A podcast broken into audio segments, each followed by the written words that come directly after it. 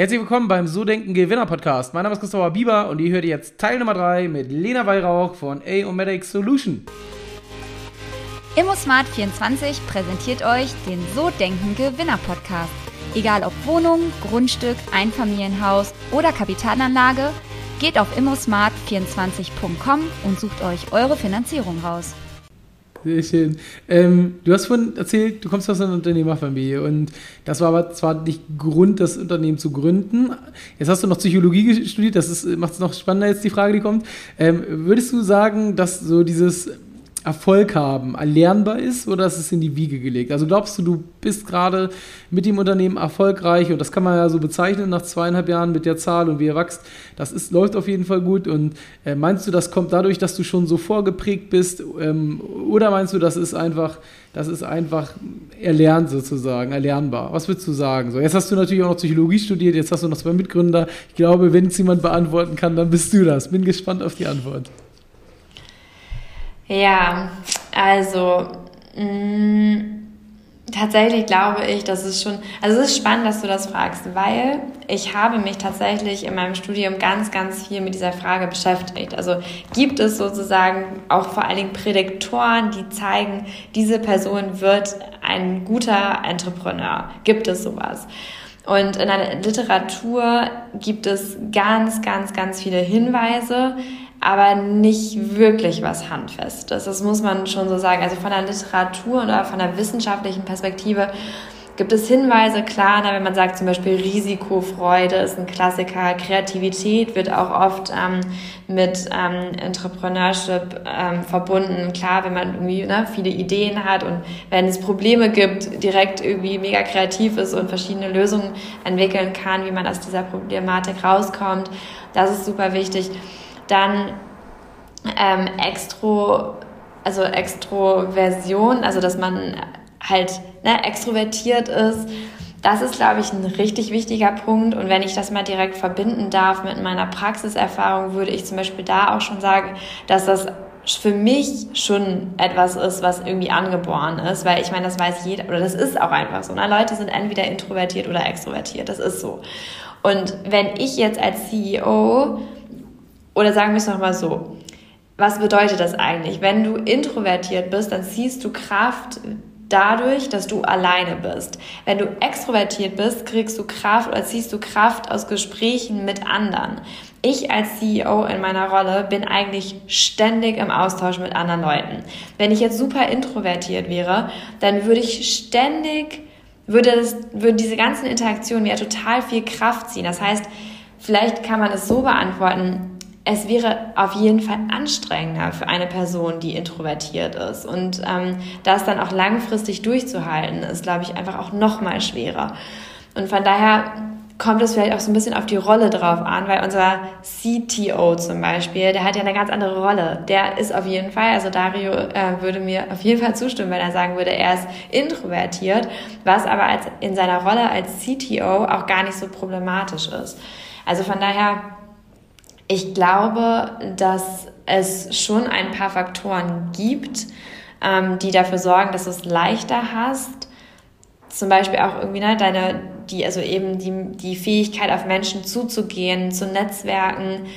Aber ich glaube, dass eigentlich jeder Unternehmer sein kann, aber da muss man darauf achten, dass die Rolle zu seiner Persönlichkeit passt. Und wenn du zum Beispiel eher introvertiert bist, dann würde ich jetzt nicht wissen, dass eine CEO-Rolle oder zumindest meine CEO-Rolle im Sinne von, ich bin ganz viel in Kontakt mit anderen Menschen, ähm, so perfekt ist.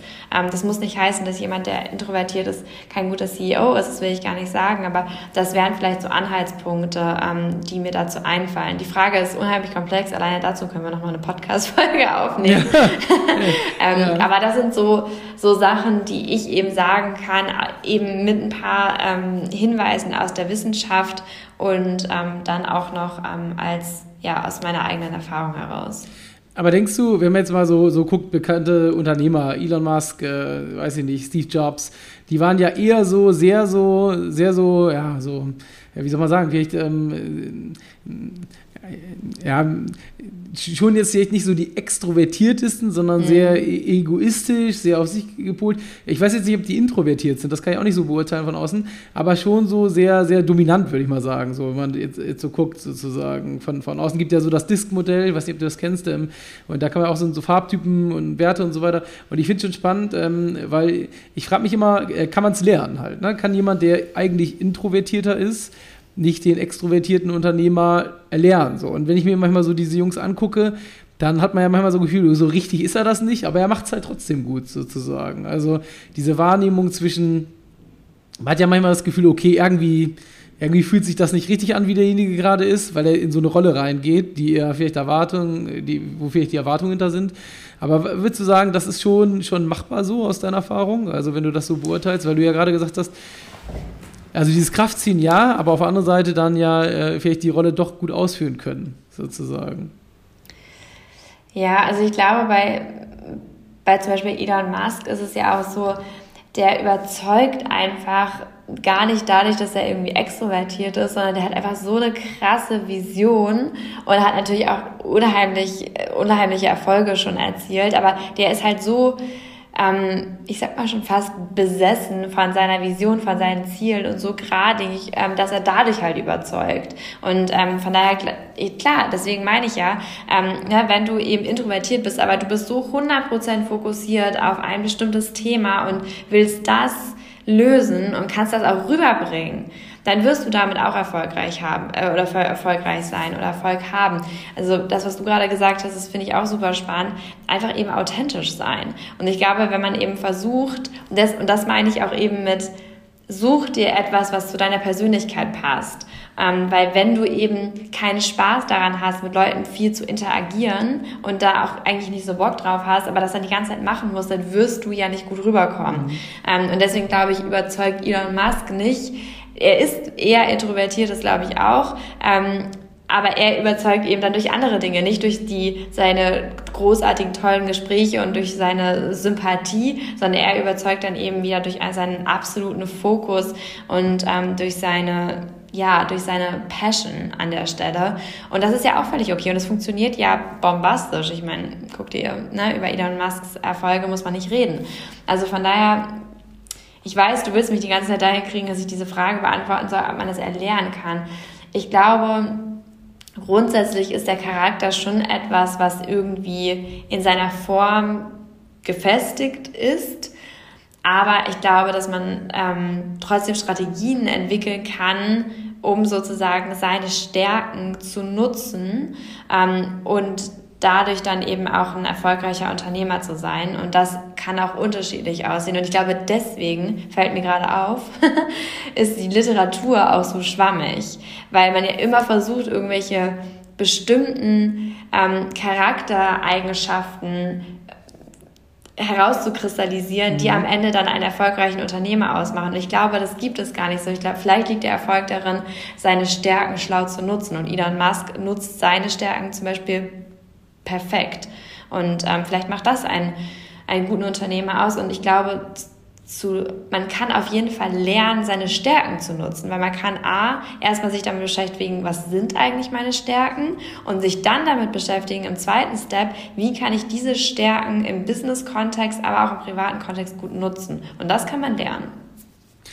Okay, wenn du jetzt ähm, an deine Stärken denkst, was würdest du sagen, was war die beruflich beste Entscheidung, die du getroffen hast, seitdem du selbstständig bist? Die beruflich beste Entscheidung. Ah, ich glaube, eine gute Entscheidung, die ich getroffen habe, war, wir haben Iomatic ganz zu Beginn zu viert gegründet und zwar noch mit einem Unternehmensberater aus unserem Netzwerk. Und das ist ein unheimlich schlauer, brillanter Unternehmer, aber irgendwie hat es trotzdem nicht so gepasst einfach, so von den Werten, von den Einstellungen, auch von den Zielen.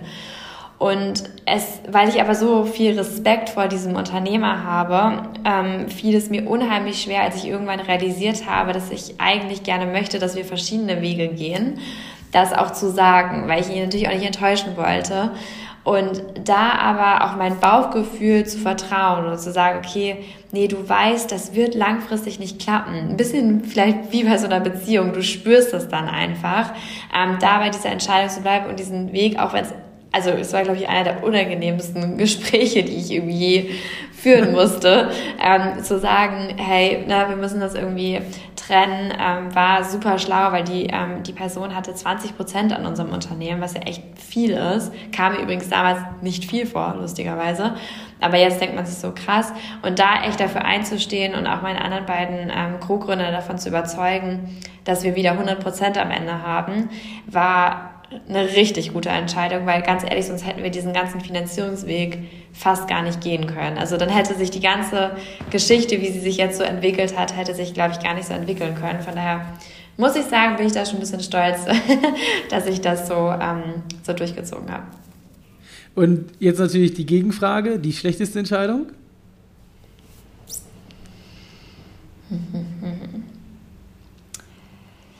Ich glaube, die schlechteste Entscheidung war, dass wir am Anfang nicht genügend Fokus hatten und zu spät mit unseren Sachen an den Kunden gegangen sind und irgendwie immer noch so ein bisschen distracted und abgelenkt waren und zwar wussten, okay, wir wollen dieses Produkt machen, aber dann haben wir immer noch, weil wir eben auch Geld verdienen wollten, andere mhm. Projekte angenommen und hatten dann auf einmal irgendwie den Fokus natürlich darauf, dass die Kunden glücklich sind und sind beim Produkt überhaupt nicht weitergekommen und ich glaube, da hätten wir deutlich schneller sein können, hätte ich deutlicher gemacht oder hätte ich diesen Fokus eben auch als CEO, das ist ja meine Aufgabe, ähm, enger gehalten und ganz klar strategisch klar gemacht. Unser Fokus ist das Produkt und deswegen lassen wir die anderen ähm, Projekte eben außer Acht. Ähm, da hätte ich uns ein bisschen oder hätte ich uns ordentlich Zeit sparen können. Das war nicht schlau von mir.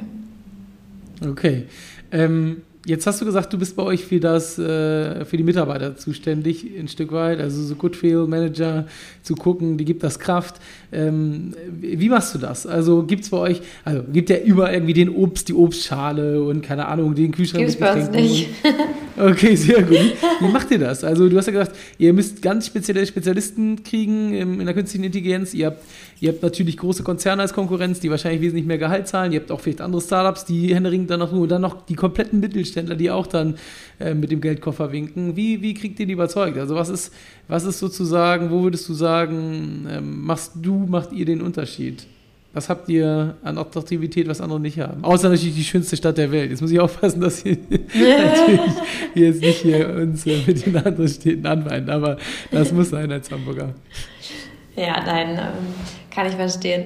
Also ich glaube, erstmal, das muss man ganz klar so sagen, das Thema. Ich kriege echt viele Bewerbungen von Leuten, die einfach so Bock haben auf dieses Thema. Erstmal klassisch AI, so als übergeordnete Thematik, finden natürlich super viele spannend. Und dann auch so dieses Thema ne, Maschinen, Predictive Maintenance, Industrie, Sensordaten irgendwie analysieren mit einer ganz neuartigen Methode. Also die, diesen Algorithmus, den wir da entwickelt haben, das ist halt eben technisch richtig anspruchsvoll. Und unser CTO ist ein sehr brillanter Mensch und ich glaube, dass viele es attraktiv finden, auch von ihm zu lernen und eben da mitzumachen und sich da Sachen abzugucken. Und ähm, also von daher ist das, glaube ich, ein Punkt. Und dann ist es, glaube ich, erstmal das Thema Wertschätzung. Also wir, wir geben unserem Team ganz viel Wertschätzung und nicht, weil wir denken oder weil Studien zeigen, dass sich Wertschätzung irgendwie positiv auswirkt, sondern weil es halt auch wirklich so ist. Also, dass wir uns einfach jeden Tag bewusst machen und auch eben realisieren, dass ohne diesen ganzen tollen Menschen hier nichts laufen würde. Und deswegen, ähm, ja, äh, oder bringen wir, glaube ich, sehr viel Wertschätzung unserem Team entgegen und achten auch auf deren individuellen Bedürfnisse. Also wir versuchen ganz viel, was ich gerade auch so ein bisschen mit den Stärken schon meinte, auch zu schauen, okay, was brauchen die einzelnen Leute und wer ist wie gestrickt, ähm, welche, welche ja, ähm, Benefits müssen wir vielleicht dem einen bieten, damit er zufrieden ist, damit es, und das können ganz andere sein als eben dann wiederum der anderen Person. Was brauchen die Entwickler, was brauchen die, die Sales-Leute? Ähm, das sind eben auch vom Typ her unterschiedliche ähm, ja, Arten von Menschen und da eben auf diese individuellen Bedürfnisse einzugehen, ähm, das ist, glaube ich, auch super. Und dann natürlich, klar, klassisches Startup, krass viel Verantwortung schon super früh und echt mitgestalten können. Ähm, das ist, glaube ich, für viele auch hier ein spannender Faktor. Und macht ihr denn auch so Share-Programme für die Mitarbeiter, Beteiligung oder noch so sonstige besondere Benefits sozusagen, dass sie dann auch langfristig dann vom Unternehmenserfolg profitieren? Damit haben wir jetzt auch angefangen, ja. Okay. Ähm, hatten wir übrigens mal einen äh, Gründer hier im Podcast, wo wir das danach rausschneiden mussten, weil das noch nicht mit den Investoren abgestimmt war. aber, aber sehr spannende Geschichte. Ähm, wenn ich jetzt durch ich habe ja auch nur gesagt, damit haben wir jetzt angefangen. Okay. Also, äh, sehr gut, sehr gut. Wir werden noch äh, ein paar Wochen bis zur, zur Veröffentlichung und äh, mal gucken, ob wir es drin lassen. Ihr werdet es draußen hören. Ähm, wenn ich jetzt bei euch durchs Büro laufe, äh, Lena, und ähm, fragen wir die, die Lena, was ist das eigentlich für eine? Was, was meinst du, würden die Leute über dich sagen? Ich glaube, sie würden sagen, dass ich, ich glaube, sie würden sagen, dass ich grundsätzlich positiv bin und irgendwie so. Also das ist, glaube ich, schon so ein Punkt. Ich bin selten irgendwie, dass ich hier schlecht gelaunt bin und irgendwie schlechte Stimmung mache oder so. Ähm, ja, also ich glaube, das würde, würde auffallen. Ich glaube, sie würden auch sagen, dass ich sehr motivierend bin, weil ähm, ich schaffe es, glaube ich, ganz gut hier irgendwie, ne, diese jeden Tag irgendwie deutlich zu machen, woran wir arbeiten und wie cool das alles ist und dass wir weitermachen und so. Also das kann ich mir auch gut vorstellen. Ich glaube, wahrscheinlich würden sie auch sagen, dass ich sehr nahbar bin. Also ich versuche, weil ich auch, also viele sind auch älter als ich, ähm, die bei uns sind, sondern sind schon wie, das heißt schon, ne? Äh, unser Durchschnittsalter ist verrückt jung. Aber viele von meinen Kollegen sind irgendwie 30, ich bin 27. Also ich versuche hier irgendwie gar nicht so den Respekt zu haben, dadurch, dass ich streng bin, sondern ich versuche oder ich möchte, dass sie Respekt vor mir haben, weil sie als weil sie Respekt vor mir als Person haben und finden, dass ich die richtigen Entscheidungen treffe, ähm, Respekt vor mir haben, weil ich mich äh, um das Team kümmere, all diese Dinge. Und ich glaube, dass sie das auch sehen. Okay, sehr cool. Ähm, würdest du sagen, wenn jetzt ähm, wir nochmal so über das Thema Unternehmertum zum Schluss sprechen, gab es bei euch schon so eine Art äh, Tipping Point im Unternehmen, also wo wirklich so diese, dieser berühmte Hockeystick, also wo quasi ihr vielleicht einen Kunden gepitcht habt oder bekommen habt, wo dann wirklich der Umsatz sich nochmal verzehnfacht hat? Gab es das schon bei euch oder meinst du, ihr seid noch auf dem Weg dorthin oder ganz kontinuierlich vom Wachstum? Ich glaube, wir sind jetzt gerade an einem sehr spannenden Punkt, weil wir echt mit einigen tatsächlich Großkonzernen Verträge abgeschlossen haben, wo es erstmal um eine recht geringe Anzahl an Lizenzen geht.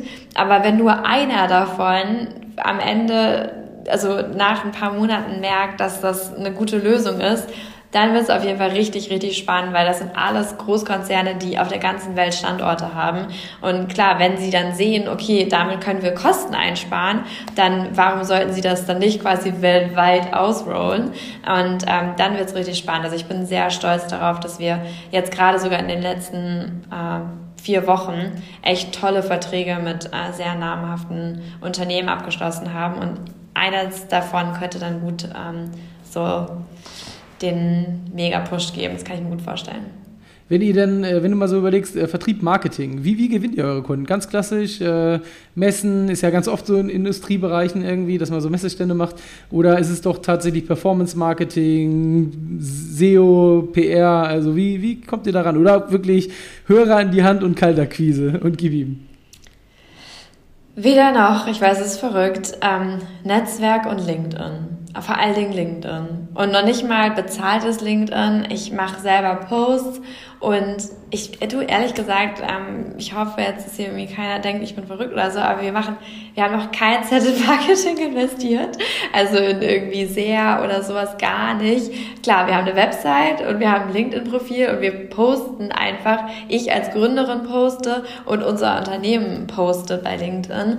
Und ich glaube, wir machen das gar nicht so schlecht. Also zumindest haben wir immer deutlich mehr Likes als andere Unternehmensseiten, haben auch echt recht viele Follower und kriegen Wie da durch, mittlerweile? Ich glaube, unsere Company hat irgendwie 1200 Follower und das so als Startup. Ja, für das ähm, Thema. Ja, und für, für das Thema. Und wir kriegen also auch mal so auf so einen Post als Unternehmen kriegen wir so 200 Likes ähm, bei LinkedIn, was äh, irgendwie echt ja, und auch echt, also viel einfach. Ähm, und ich selber mache teilweise Posts bei LinkedIn und kriege dann irgendwie so 170.000 Views und irgendwie 3.000 äh, Likes. Und ähm, klar, wenn 3.000 Leute dann mal eben so deinen Beitrag ähm, liken und das 170.000 Leute gesehen haben, das ist natürlich schon eine ganze Menge. Also tatsächlich machen wir viel LinkedIn und ähm, starten jetzt erst mit dem Thema, Thema ähm, Marketing. Also wir sind halt bei so Veranstaltungen und ähm, ich bin als Speakerin tatsächlich viel unterwegs, also bin auf Startup-Veranstaltungen, in Panel-Discussion, aber ansonsten machen wir noch nicht so viel. Wir haben Glück, muss ich einfach sagen. Wir haben Glück, das ist halt das Thema gerade in der Industrie und deswegen fällt es uns da ähm, noch nicht so schwer und kriegen echt über die Info-Ad-Adresse von Super Leads rein, hey, ich bin Maschinenhersteller, wollen wir zusammenarbeiten. Ähm, da, sind wir, da sind wir gut aufgestellt. Ich hoffe, jetzt findet mich Sehr niemand gut. unsympathisch, weil, ich, Nein, weil das so Wer das hört geht. und äh, vielleicht investieren will, du hast ja gerade erzählt, ihr seid gerade äh, noch in den Runden, also kann sich, denke ich, gerne bei dir melden. Nee, auf ähm, jeden Fall. Sehr gut, sehr gut. Äh, Lena, wir sind durch, mehr oder weniger. Ich habe noch eine letzte Frage. Du hast die vorhin schon ganz leicht beantwortet. Ich würde es trotzdem gerne vielleicht nochmal so in, in, ein, zwei Sätzen von dir hören. Was würdest du Leuten mitgeben, die jetzt sagen, hey, boah, mit äh, 24 Gründen, Wahnsinn, dann auch noch so eine Story in den zweieinhalb Jahren, da gucken wir mal, wo du ihr in fünf, sechs Jahren steht. Wer weiß, ähm, äh, was dann daraus geworden ist. Bin gespannt und wir werden es weiter beobachten. Was würdest du denen mitgeben? Was würdest du denen mitgeben? Worauf sollen die achten am Anfang? Hört auf euer Bauchgefühl. Also wenn ihr schon von Anfang an irgendwie wisst, das ist eigentlich keine gute äh, Idee, dann lasst es, weil ich hatte zum Beispiel bei der Gründung von Anfang an schlechtes Bauchgefühl und habe das weggedrückt. Also hört auf euer Bauchgefühl. Lasst euch nicht unterkriegen, macht einfach weiter, dass es am Anfang unfassbar schwer ist und sich jeden Tag anfühlt wie Scheitern, ist komplett normal. Nur es redet niemand drüber und im Nachhinein tun immer alle so, als wäre es ganz leicht gewesen. Aber Hell No ist, ist einfach richtig, richtig, richtig schwer. Und netzwerkt und nehmt jede Möglichkeit an, euch darzustellen und euch zu präsentieren und das Unternehmen zu präsentieren. Sehr schön. Nina, vielen Dank für die Zeit. Ich bin gespannt. Ähm, man muss das beobachten. Ähm, vielleicht in einem Jahr dann 200.000 Likes und 20 Millionen Views. Wir schauen mal, was passiert. Auf jeden Fall sehr, sehr spannend. Vielen Dank für die Zeit und ähm, ja, ich äh, freue mich, wenn wir dann irgendwann vielleicht beim anderen Unternehmen eine zweite Folge machen oder, weil das hier so durch die Decke gegangen ist, dann auf jeden Fall nochmal anders haben. In dem Sinne, danke für deine Zeit. Ciao, ciao. Das war der letzte Teil mit Lena. Ich hoffe, dir hat es Spaß gemacht und ja, ich freue mich, wenn du nächste Woche zum nächsten Interview wieder mit am Start bist. In dem Sinne, ciao, ciao.